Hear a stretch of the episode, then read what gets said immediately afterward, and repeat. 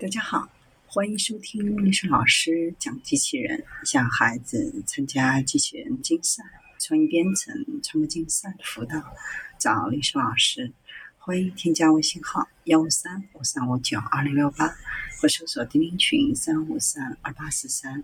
今天历史老师给大家分享的是能吃垃圾的水母机器人。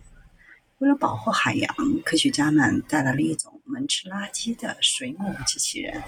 位于法国南部卡西斯的风景如画的港口，发现了很多塑料袋、废弃饮料瓶，甚至食物包装袋的垃圾，漂浮在码头的船只之间。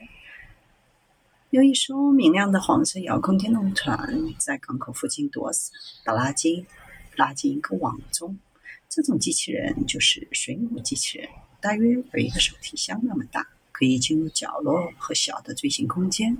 这些地方是人类清洁工很难到达。这种水母机器人目前在法国大约十五个港口都有运营。这种船有能力去任何地方。圣地亚哥的一个分营组织正在开发一种圆形垃圾收集机器人。荷兰的一家海洋公司也开发了一种名为“飞沙”的机器人。专门用来清理鹿特丹港的垃圾。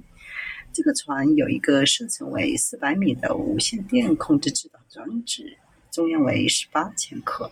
船上的电池通过蓝牙等智能手机应用程序来读取，防水耐用，一个人就能方便操作。清洗性能也非常的好。